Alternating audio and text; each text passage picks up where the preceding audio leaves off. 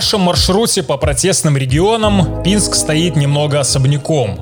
Именно в этом городе прошли столкновения горожан с местными силовиками. Позже события той послевыборной ночи в народе получили название «Пинская бойня». Сейчас заведены уголовные дела, и к этому судебному процессу приковано внимание всей страны. Всем привет! Меня зовут Егор Колесник, и вместе с интернет-журналом 34 Магнет представляем наш очередной эпизод из цикла подкастов о протестных регионах Беларуси. Мы пообщались с двумя жителями Пинска. На самом деле в протестную деятельность я влилась еще в далеком 96-м году, в пору своей юности. Путь мой, конечно, складывался по-разному, и не всегда я могла участвовать из-за семейных, из-за личных обстоятельств. Но так получилось, что более 10 лет я занимаюсь правозащитной деятельностью, и очень много человеческой боли проходит через меня. Зачастую ко мне обращаются люди, которым уже отказали везде, которые столкнулись с таким тупиком, когда не понимают, что они являются лишними людьми в этом государстве. И зачастую они не понимают, почему так случилось. Это голос Вероники Ивановой, активистки. Ее яркий монолог вы услышите в этом эпизоде. Она рассказывает, как Пинск одновременно и объединила солидарность, и с другой стороны, почему город разбился на два лагеря. Наш второй собеседник Александр Романович. Ну, я фактично все свое свядомае жыццё у апозіцыі. У 2006 годзе я удзельнічаў у выбарчай кампаніі александра млінкевича быў сябрам яго ініцыятыўнай групы я быў удзельнічам удзельнікам плошчы пасля я ў асноўным займаўся пачалі мы выдаваць сваю газету ў пінску сам выдатаўскую палітычна-грамадскай дзейнасцю я займаўся я балатаваўся на выбарах мясцовых у сёмым годзе і нейкі час з года так 10 э, я пачаў расчароўвацца ў людзях і нават дзесьці ёсць э, маё інтэрв'ю на 15 -го года пасля прэзідэнцкіх выбараў дзе я кажу што з'явіцца лідар народны то людзі ўжо не вераць не прэзідэнту так званаму не апазіцыі Ну і вось гэты літар як бы больш сказаў бы сімвал э, з'явіўся ў двадцатым годзе Александр, юрист и правозащитник, расскажет об особенностях Полесского протеста, показательном судебном конвейере и о событиях того самого вечера, который может изменить судьбы нескольких десятков людей.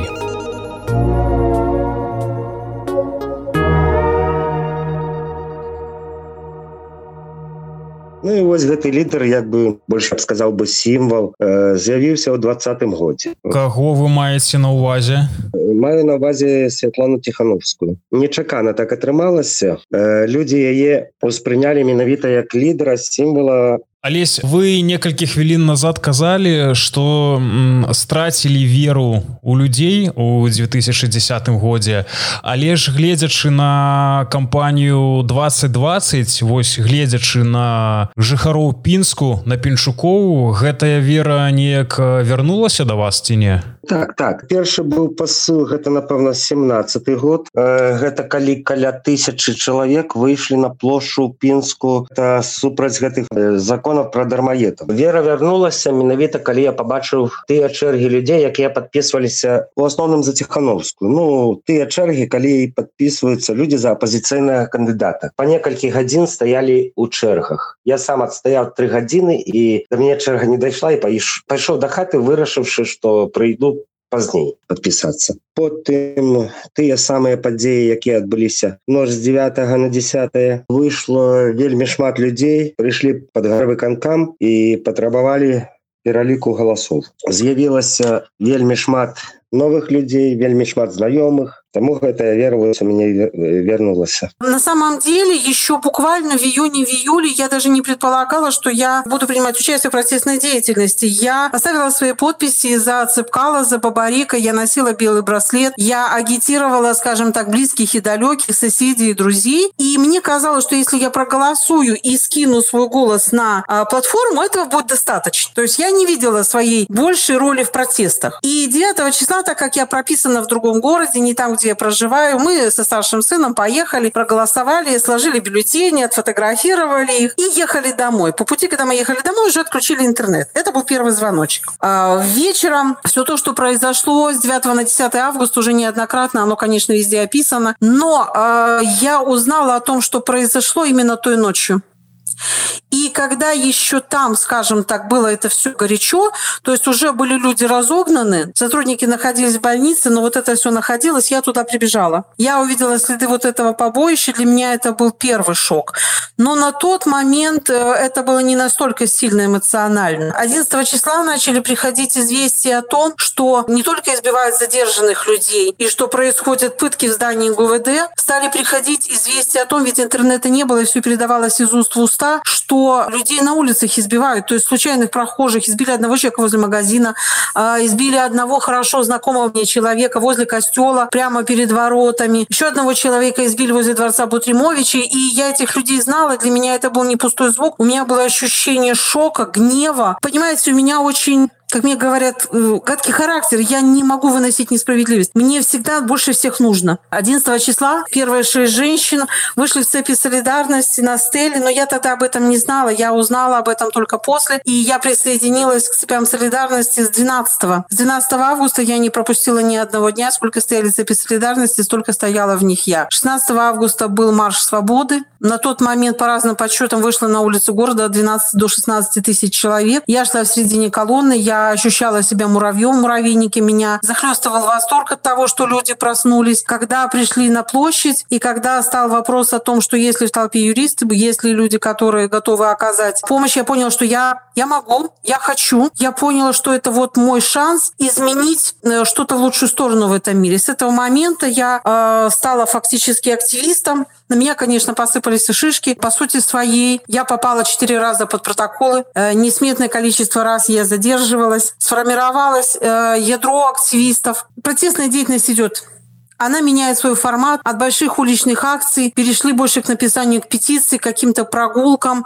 То есть часть людей ушла э, в подпольную деятельность, потому что по городу по-прежнему возникают наклейки, флаги, э, идет агитация. Но протест, он меняется, но он не пропадает. Люди как хотели перемен, так они и продолжают хотеть. Не всем хватает э, какого-то мужества говорить об этом вслух и на площади, потому что они видят, что происходит с теми, кто проявляет себя активно. Но тем не менее, вот даже я как активист активист, ощущая колоссальную поддержку города. И всегда в каких-то критических точках находятся люди, которые э, хотят эти перемены ускорить и которые прилагают для этого, скажем так, усилия. Олесь, мы зараз ну, размаўляем про гэтую знакамітую у косках вядома пінскую бойку. Гэта даволі гучная гісторыя на ўсю краіну. Вы як праваабаронца, Мабыць, камунікавалі з нейкімі сведкамі таго вечара. Раскажыце, калі ласка, што вы пра гэта ведаеце і які зараз як я ведаю судовы конвейер пачаўся ў пінску. Вось про гэту всю гісторыю. Ну так пінская бойка так званая адбылася 9 на 10 жніўня. Гэта было ноччу. Люди стаялі чакалі але ж люди пачалі стамляцца. І шмат людзей пачало разыходзіцца. Ўжо першая гадзіна ночы. І у нейкі момант напэўна просто у нейкі момант пачалі людзей фактычна акружаць людзі зразумелі што ім адразаюць нейкі шлях да адступлення той ланцуг міліцыянтаў якія стаялі адразалі да гарвыканкаму шлях яны вырушылі і сталі грукаць у шчыты частка людзей выскочыла праз сквер людзей пачалі заціскаць атрымліваецца між двумя ланцугамі але людзі якія выскочылі праз сквер дзесьці просто зразумелі что людзей все ж таки больш чым міліцыянта развярнуліся ну і пачаліся вось гэтыя самыя падзеі тады міліцыянты вымушаны былі адступіць і зачыніліся ў гарвыканкамі як потым казалі яны на суддзе э, забарыкадзіраваліся але ж людзі не пайшлі штурмаваць ні гарвыканкам ні нейкія другія будынкі. Там же побач знаходзіцца і будынак КДБ там же побач знаходзіцца і камітэт дзяржкантроля. Але гэтыя будынкі нават ніхто не пайшоў не штурмаваць нішто людзі просто вырашылі частка людзей пайсці по вуліцы першамайскай да сферу партызана і вось ужо ў той момант прыехалі прыляцелі на верталётах і прыехалі на машинах ужо амапавцы і пашлі людзей хапаць ужо там. Прыляцеў спецназ на верталёце аб гэтым усім вядома. Калі даведаліся ў мінску што такія абставіны ў пінску туды накіравалі верталёт з дапамогай Так, так. И на машине 10 приехали амаповцы, и на вертолете прилетели. И супрацовники милиции приехали і са століна і з лунінца і з иванова на бліжэйшых граўцаў якія знаходзяцца да пінска пачалі людзей уже тады хапаць і тады затрымалі каля 300 чалавек не менш у тую ноч затрымалі на наступны дзень ужо 10 і зноў жа затрымалі Я думаю таксама каля 300 чалавек у тым ліку я потрапіў ўжо 10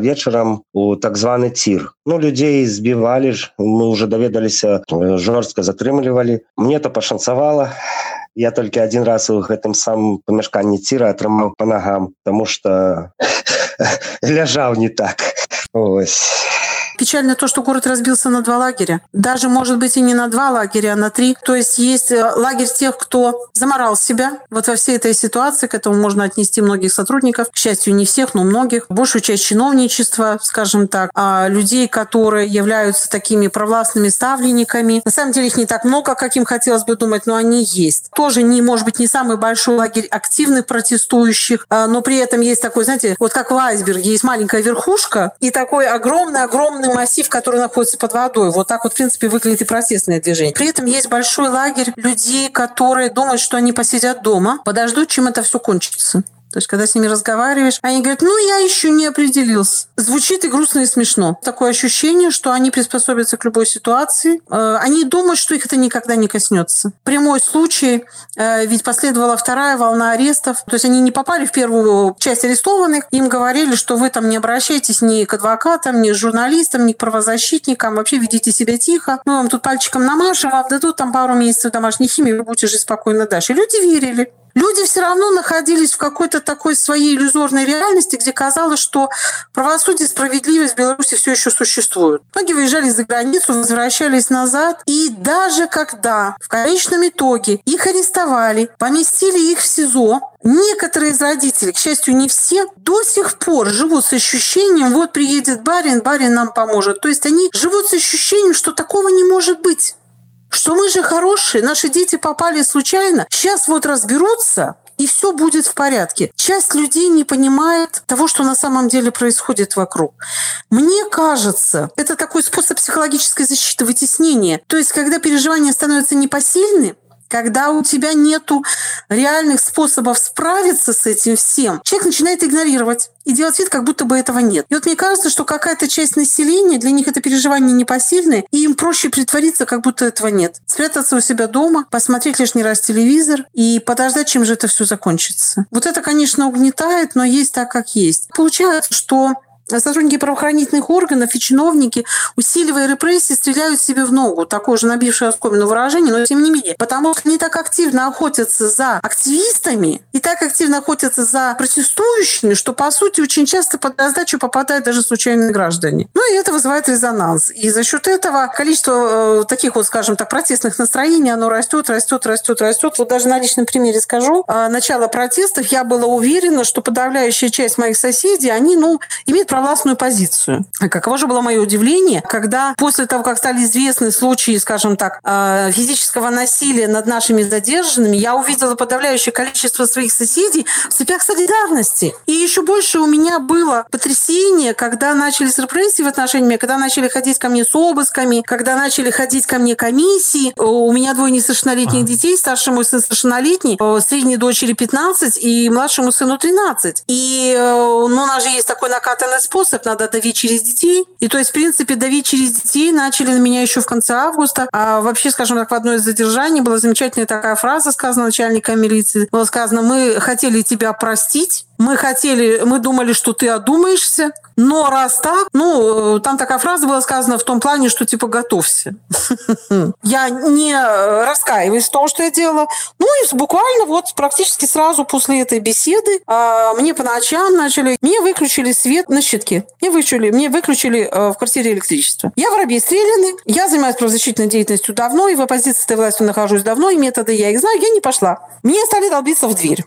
Так происходило практически на протяжении двух недель. А, я тогда э, сильно напугалась за детей. Детей я вывезла. А, за себя я никогда не боялась. И, но, тем не менее, две недели мне не давали покоя. Это было вот как по расписанию. То есть они ждали где-то, наверное, вот двух, половины третьего. Ну, видимо, я так понимаю, что велось наблюдение за квартирой, знали о том, что у меня бессонница, потому что у меня по ночам горит свет, я э, много читаю, пишу какие-то бумаги по ночам, и у меня вот так посреди ночи, так в два, пол третьего газ свет, и ночью начинали ко мне ломиться в дверь. В какой-то из таких вот этих моментов, когда я стала говорить об этом прилюдно, на каждый шорох в подъезде начали выходить мои соседи. То есть они оказали мне поддержку. На этом стало тихо. И видите, как получается. Хотели закошмарить меня, да, а по факту возмутили моих соседей, сплотили нас и консолидировали вместе. Процесс на самом деле очень сложный. И процесс на самом деле очень такой взаимосвязанный. Тем более надо понимать, что ведь это специфика маленького города, где подавляющее большинство людей друг друга знают. Вы говорили, что ходили на все, кроме первых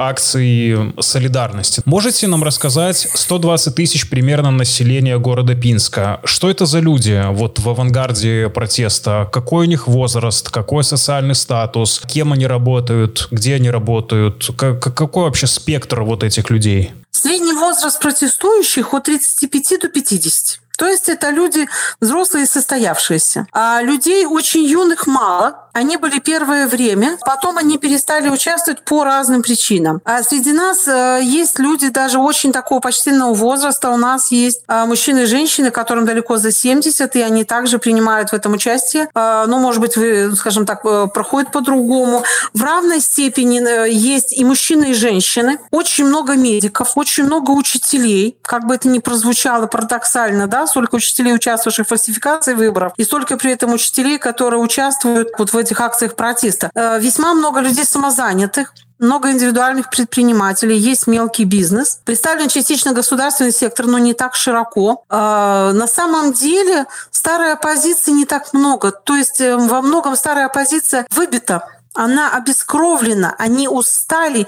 Есть очень стойкие бойцы, но большая часть протест сформирован из граждан, которые до этого считали, что они к протестам не имеют отношения. Для них события 2020 года стали шоком. Я участвую с 12 августа в акциях протеста, и я хорошо помню, когда я стояла в цепях солидарности, разглядывала, со мной стояли рядом юные девочки и почтенные матери семейств, такие матроны, да, у которых я твердо знаю, там и трое, и четверо детей, и пожилые женщины.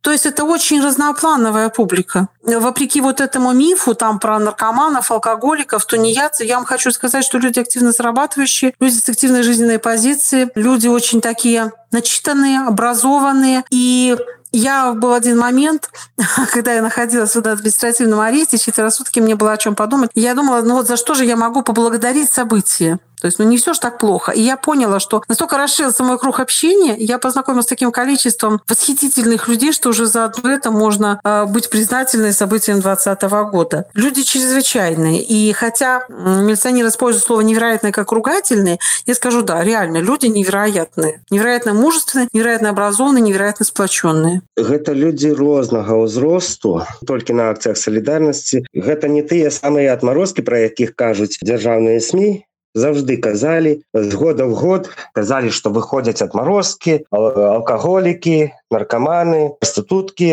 дарэчы тут выйшлі людзі Шмат вельмі інтэлігенцыі. Гэта больш сярэдняга класу. І ўрачы медпрацаўнікі. Гэта працаўнікі культуры. Вельмі розныя людзі. Пасля тых падзей якія адбыліся ў пінску пачаліся вельмі шмат арыштаў. Мы ўжо даведаліся що шмат людзей паехалі по падазрэнню ў крымінальнай справе паехалі ў сіза. Потым у нас у пінску адбылася вельмі вялікая акцыя выйшла вельмі шмат такога пінск ніколі не бачыў там было шмат тысяч людзей мы спадзяваліся что на наступны дзень до нас прыйдзе старшыня гарвы канкама таму мы сабраліся на плошчу яго чакалі і калі мы уже сабраліся на плошчы мы уже даведаліся что людзей отпусцілі але ж старшыня гарвы канкама так и не выйшаў поговорить просто с людьми не знаю даже ключевой болевой точкой но в то же время точкой которая консолидировала город оказались вот эти наши 14 первых задержанных 109 потерпевших и 14 людей. Но никто никогда не поверит, что 14 людей, пришедших в шортах, в майках, скажем так, без каких-либо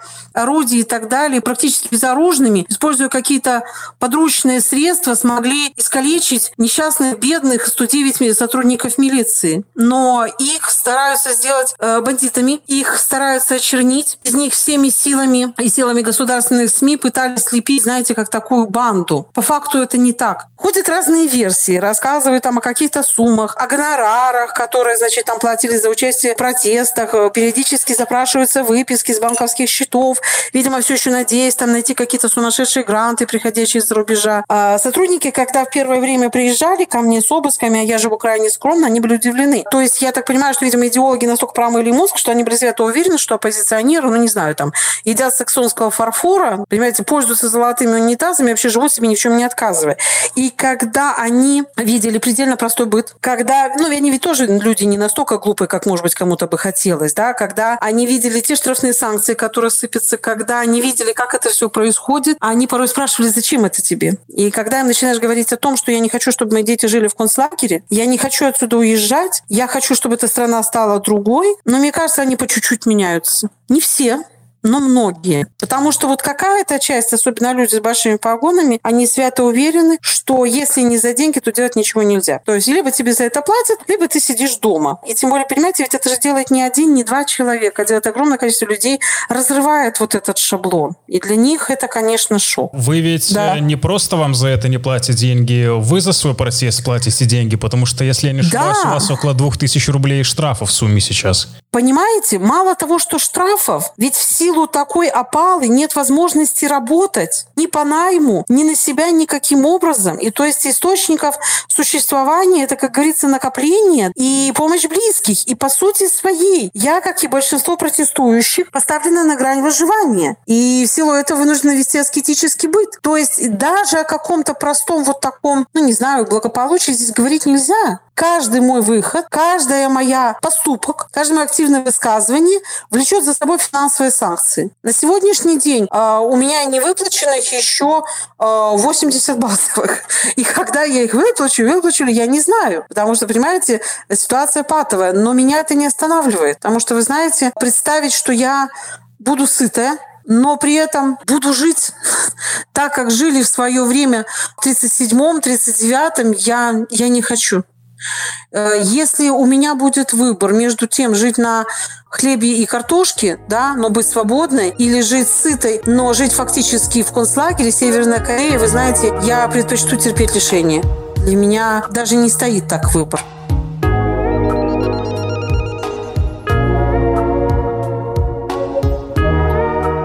Немножко возвращаясь к этой так называемой пинской бойне, о которой вся страна узнала и, скажем так, в да. народе так прозвали. Э, есть какие-то такие цитаты ребят, которые находятся под следствием, что это такой же судебный конвейер, и, скорее всего, как и вы говорили, будет показательный суд, будет большой срок, и ребята может помочь э, только чудо. Это цитата одного из обвиняемых. На ваш взгляд, как активистки и правозащитницы, можете согласиться с этим посылом? Я могу с этим согласиться. Более того, хочу сказать, что когда вот были наши самые первые встречи с родителями и родственниками обвиняемых, и меня спрашивали, какие будут сроки, на мое мнение, будет ли здесь условное, я понимала, как больно горько разочаровываться. Я понимала, что нельзя обманывать людей, потому что слишком жестко все. Я говорила им то, что думала. Я говорила им, что поверьте, если статья предусматривает от 3 до 8, то ваши сроки будут начинаться от 6 и заканчиваться 8. Меня тогда еще отругали, мне говорили, что так нельзя с людьми, что ты убиваешь их морально. А мне казалось, что а, лучше сказать жесткую правду, чтобы люди успели с этим обвыкнуться, чтобы для людей не было такого шока, когда будет оглашение приговора. И чем больше я наблюдаю за судебным заседанием, чем больше я слушаю полемику, обвинения и реплики судьи, тем больше я прихожу к этому убеждению. Я думаю, что сроки будут максимальные. Я думаю, что нашим ребятам помогут только перемены.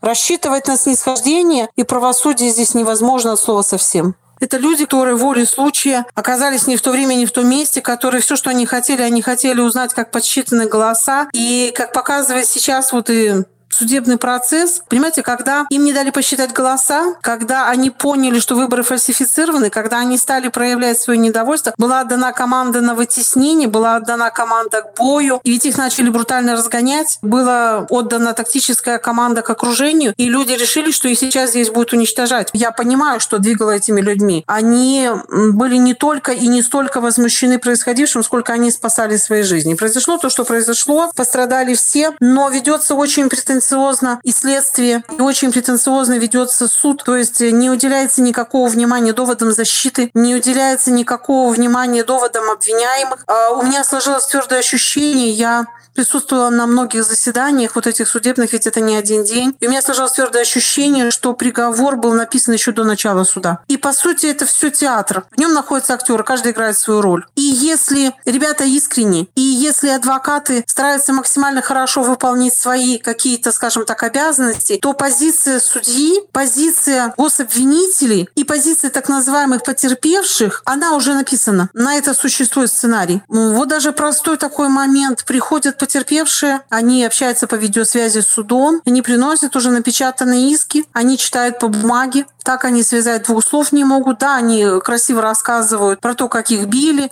что в них летело, но когда касается каких-то таких вещей, они начинают читать по бумажке. Ну, это очень красноречиво. Меня поразил осмотр видео. То есть там были такие моменты, когда, допустим, показывается, понимаете, дело идет э, ночью, камера фиксирует мало, и судья смотрит на гособвинителя и говорит, так а где он? Ну, то есть один из обвиняемых. Он говорит, вот-вот, смотрите, ну вот там вот белый блик, вот в правом верхнем углу экрана, видите блик? Я всматриваюсь, я вроде не страдаю дефектами зрения, там такая маленькая беленькая полосочка. Ну вот, говорит, это он.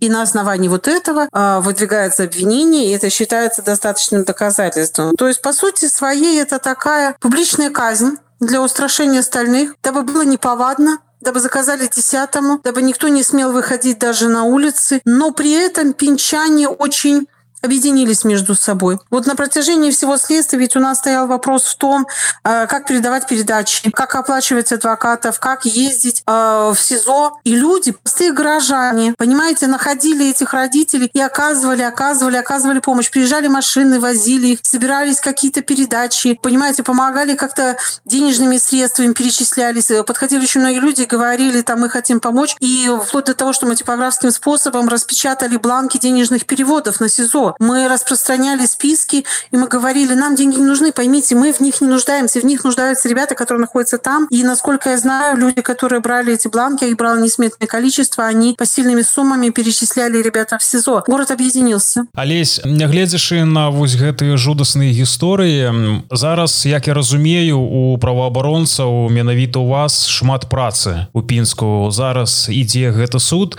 а, які настрой у гаражан і як вы самі сабе адчуваеце? Про суд я хотел бы поразмаўляць асобна так менавіта была заведена крымінальная справа по пінскай вось гэтай сітуацыі по пінскай гэтай бойкі зараз судзяць 14 чалавек прокуроры запросілі двум чалавек 6 з паловай а астатнім па 6 гадоў і усім суворага рэжыму і дарэчы зараз рыхтуецца другая партыя людзей якія пойдуць по гэтай жа справе хутка чакаем ізноў суда супрацоўнікі міліцыі дагэтуль не супакойваюцца яны шукаюць яшчэ людзей якіх можна было б абвінаваціць менавіта по удзелу ў масавых беспарадках і зараз вось нават у гэтыя дні людзей выклікаюць у аб у камітэт дзяржкантролю у следчы камітэт. Усіх выклікаюць по справе палескай дабраты по справе елены шымолінай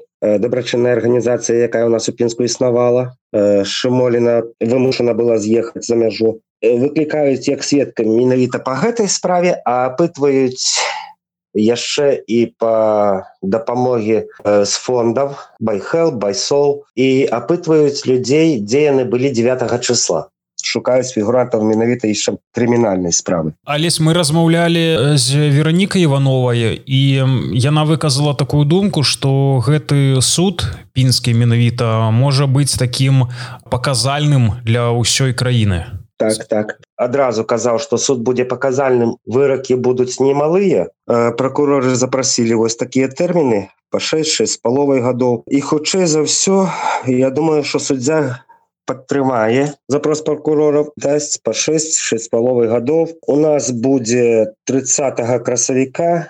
Вынясенне рашэння по гэтай по гэтай справе. Суд будзе паказальны уже на вынесенні прысуду. Я думаю что хутчэй за все будзе вельмі шмат прадстаўнікоў дзяржаўных сМ і гэта будзе написано показано по дзяржаўным телеканалам по у газетах. Потому что прадстаўнікі дзяржаўных сМ былі і на першым дне калі у першы дзень раз калі разглядалася гэта справа. Другога нейкага метада акрамя сілавога ўздзейнічання уздзеяння режим просто не ведае і поступілі як заўсёды поступалі калі стало людзей збірацца менш пачаліся масавыя адміністрацыйныя справы. Акрамя той крымінальнай справы якая гэта менавіта папінскай бойкі пайшло масава просто просто массово пайшлі адміністрацыйныя справы. Калі мы народныя прадстаўнікі вось калі мы сабраліся хадзілі ў гарвы канкам і праз два дні сабралі плошчу пінску тады я і вераніка як два юрыста мы агучылі казалі людям каб звярталіся. Мы просто разумелі что людзі яны не падрыхтаваныя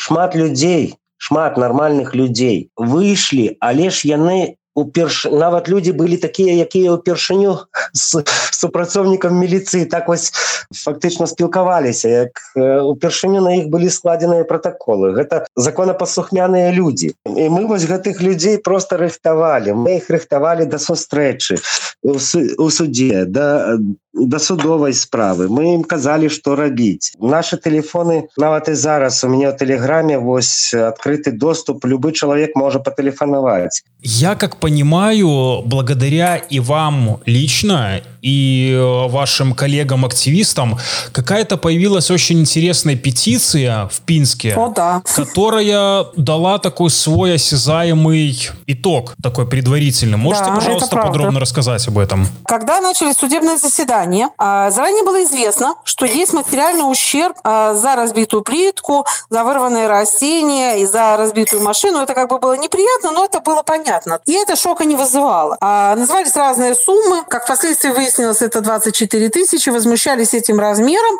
но уже как-то морально к этому приготовились. Но когда начались суды, и когда начали опрашивать первых потерпевших, в кавычках, и они начали один за одним заявлять иски о возмещении материального вреда и говорить как под копирку, что они испытали страх, стыд, обиду, унижение, что они утратили сон, аппетит, беспокойство, что у них тревога за семью, что они уезжали со своего места жительства. И они все начали требовать суммы. Там самая маленькая была 500 рублей, самая большая, если я не ошибаюсь, 15 тысяч. И суммарно на сегодняшний день а, ущерб составляет, ну, моральный ущерб, моральный, составляет порядка 450 тысяч. И стало понятно, что сумма растет и растет. Был шок. Вы сейчас говорите именно о сотрудниках милиции? О, именно о сотрудниках милиции. Потому что, насколько я владею ситуацией, у нас есть только один гражданский потерпевший, которому выбили окна, причем неизвестно кто ему выбил, он не захотел ничего ни за окна, ни за моральный ущерб и просил в целом ребят не наказывать. Все остальные потерпевшие – это сотрудники милиции. У нас у всех, кто вот это, скажем так, слышал, обсуждал, возник законный вопрос. Скажите, пожалуйста, если их 109, 100, 109 милиционеров, 14 человек в майках, шортах напугали до такой степени, что они испытали такую моральную травму, а что же они будут делать с реальным криминалитетом? Ведь он никуда не делся. Есть реальные убийцы, грабители, насильники. А что же они будут делать с ними?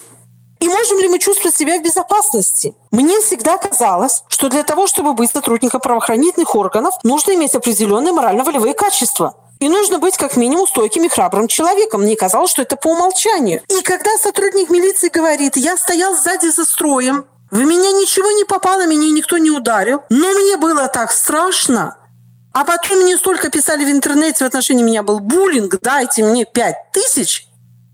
Но это шок. И поэтому была создана петиция неравнодушными пинчанами о том, что мы просим провести внеочередную аттестацию и проверить, соответствуют ли морально-волевые качества, соответствует ли психологическое состояние тем критериям, которые выдвигаются э, сотрудникам правоохранительных органов. Могут ли они выполнять дальше свои обязанности? И вообще соответствуют ли они своим должностям? Петиция получила широкий отклик. Э, сбор подписей велся только онлайн. Э, на улицах не собирали ввиду небезопасности происходящего, но тем не менее петиция петиция набрала порядка трех тысяч подписей. Я думаю, что если бы мы вышли на улицы, то это было бы не три тысячи, а 33. Ну, три тысячи это тоже не так мало. То есть это тех людей, которые не побоялись подписаться своим именем, которые не побоялись об этом попросить. Это на самом деле немало. Единственное, кто себя, не побоюсь этого слова, не опозорил в судебном процессе. Это оказались э, сотрудники Департамента охраны Пинского отдела, приятно очень меня удивили, сотрудники Лунинецкого РВД и сотрудники Ивановского РВД. Вот они, они не испытывали страданий, они не испытывали страха и унижения. То есть они спят спокойно, и все у них с аппетитом нормально. А в частности, э, сотрудники Департамента охраны говорили о том, что у одного из них разбита голова. Ему попали тротуарная плитка, когда сорвали шлем, а у второго из них сломан зуб, там, а у человека есть гематома, ведь он мог бы притвориться и сказать, что эти гематомы получены от протестующих, а он смотрит и говорит, да, я упал, я оступился, я упал, я не рассчитал, не видел сзади ступенек, да. Человек, который, значит, с этим шлемом, он говорит, да, у меня был шлем не по размеру, поэтому его сорвали, поэтому вот меня ударили. Но при этом они не хотят возмещения морального ущерба. Когда один из обвиняемых спросил их, не испытывают ли они тревоги, не страшно ли, не расстроился ли у них сон и аппетит, а один из сотрудников сказал, «Э, я много работаю, мне некогда думать об этом. Вы знаете, вот это ответ мужчины. Вот это возвращает надежду на то, что не так все плохо в Беларуси. Потому что иногда складывается ощущение, что мы находимся в романе Оруэлла. Но когда я послушала, по крайней мере, показания сотрудников департамента охраны, и когда я послушала показания сотрудников Луинецкого РОВД и Ивановского РОВД, ну, вернулась какая-то мысль, что все-таки еще э, мужчины в милиции не закончились. Что они в каком-то количестве все-таки есть. Более того, я понимаю, ведь по сути своей это поход против воли администрации. И я полагаю, что в их отношении будут предприняты репрессии, но тем не менее они не захотели поступиться честью и достоинством ради спокойной карьеры и, не знаю, там, теплого места. Но это заслуживает уважения. Вероника, а вот о контрасте можете рассказать до предвыборной кампании 2020 года вот это отношение внутри пинского социума, разные лагеря политические, пинчане и сотрудники милиции. Как вы жили все вместе? Никогда каких-то особых страшных зверств не было. Происходили какие-то мелкие скандалы, но вот такого чего-то глобального не было. И еще накануне выборов, когда отказали в принятии подписи Цыпкала и Бабарика, когда арестовали Бабарика, у нас люди выходили и строились. Это, кстати, э, неподалеку, скажем так, от моего места жительства. Милиция приходила и ровненько беседовала, значит, э, предупреждала, но при этом никаких активных действий не предпринимала. И многие, многие, это было не только мое заблуждение, нам казалось, что к брутальному разгону, избиениям и садизму наша милиция не способна. Как выяснилось, мы тотально заблуждались. Шествием, в соответствии с законом массовых мероприятий, оно не согласовано с городским исполнительным комитетом. А где оно массовое? Оно не массовое. Знаю, в ваших действиях пока административного правонарушения. Вы взрослые люди, вы привели с собой детей. Что вы творите? Вы не Это вы что творите? Мы что, не имеем права выйти просто вечером погулять? Творите вы! Как выяснилось, что вполне себе способны. Я не знаю, что тому послужило причиной. Понимаете, давление начальства, шок от того, что они попали, впервые получили сопротивление гражданского населения, но тем не менее, факт остается фактом. Людей избивали, над людьми измывались. Для многих это стало холодным душем. То есть люди, которые, вы понимаете, одним из пострадавших была сказана гениальная фраза. Она очень прилипла ко мне. Он сказал, я в одну ночь утратил всех друзей. То есть человек до этого дружил с сотрудниками милиции, у него было очень много друзей, знакомых. После этого он перестал здороваться со всеми. Большая часть города, большая часть попала в ту же ситуацию. В силу маленького города, знаете, кто-то был у кого-то на свадьбе, кто-то крестил детей, и все равно это были не чужие люди. После этого этим людям места в социуме осталось очень мало. Вопреки логике, один из сотрудников Пинского ГВД, когда его опрашивали, и когда его спрашивали адвокаты, что почему же вы хотите такую сумму, он сказал, от меня отвернулись все мои друзья и знакомые. Адвокат спрашивает, говорит, так а при чем же тут, вот, скажем так, обвиняемые? Почему они должны платить вам деньги из-за того, что от вас отвернулись друзья и знакомые? Ну, логика у них своя. От меня отвернулись и друзья, и знакомые, потому что они считают, что мы пошли вопреки закону, поэтому дайте мне денег. Люди проснулись, многие и поняли на самом деле, какая у нас система и во что она превращает людей. Понимаете, у меня когда-то сын очень хотел служить в милиции, и один из действующих сотрудников милиции в разговоре со мной говорил, не надо, не надо, не отправляй его, не надо, чтобы он поступал в Академию МВД, не надо, чтобы он служил. Говорит, ты не представляешь, что делает служба с людьми. Я его послушала, за что ему очень благодарна. Мой сын закончил юрфак, но он не стал служить в милиции. И я теперь понимаю, что действительно система заточена так, что она ломает людей морально, в самом корне. То есть она их подминает под себя. И я могу поверить, что люди, приходя на службу, через какое-то время очень сильно они вынуждены подстраиваться. Тут э, есть такой, ну не побоюсь этого слова, эффект банды, когда каждого приходящего чем-то замазывают, чтобы он был э, не лучше остальных. То есть его заставляют совершать какие-то противозаконные действия. Знаете, там где-то протокол лишний составить, там где-то избить задержанного, там еще что-то. И в силу этого срабатывает э, корпоративное право. Это круговая порука. Это покрывательство друг друга. Это очень много говорит о том, что делает с людьми служба в органах внутренних дел.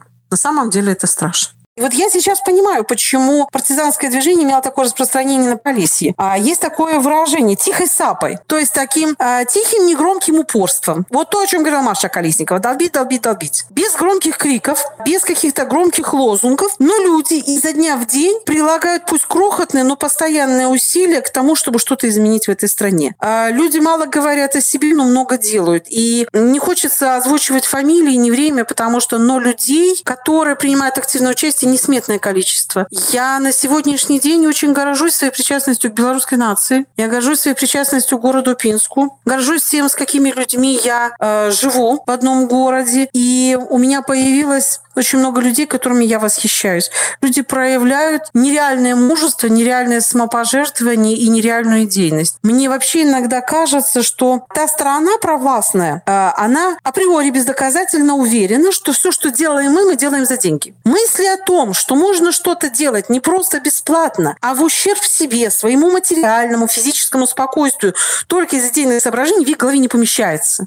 Парадокс, ну я не знаю, может быть наоборот не парадокс, может быть, может быть это закономерность. В те минуты, когда мне кажется, что я делаю все зря, когда мне кажется, что результата никогда не будет, и когда мне начинает казаться, что окружающим людям все равно, и я тут непонятно зачем иду на плаху, меня где-нибудь останавливает очередной незнакомый человек и начинает говорить мне слова благодарности, поддержки, я снова окрыляюсь и снова иду в бой. Это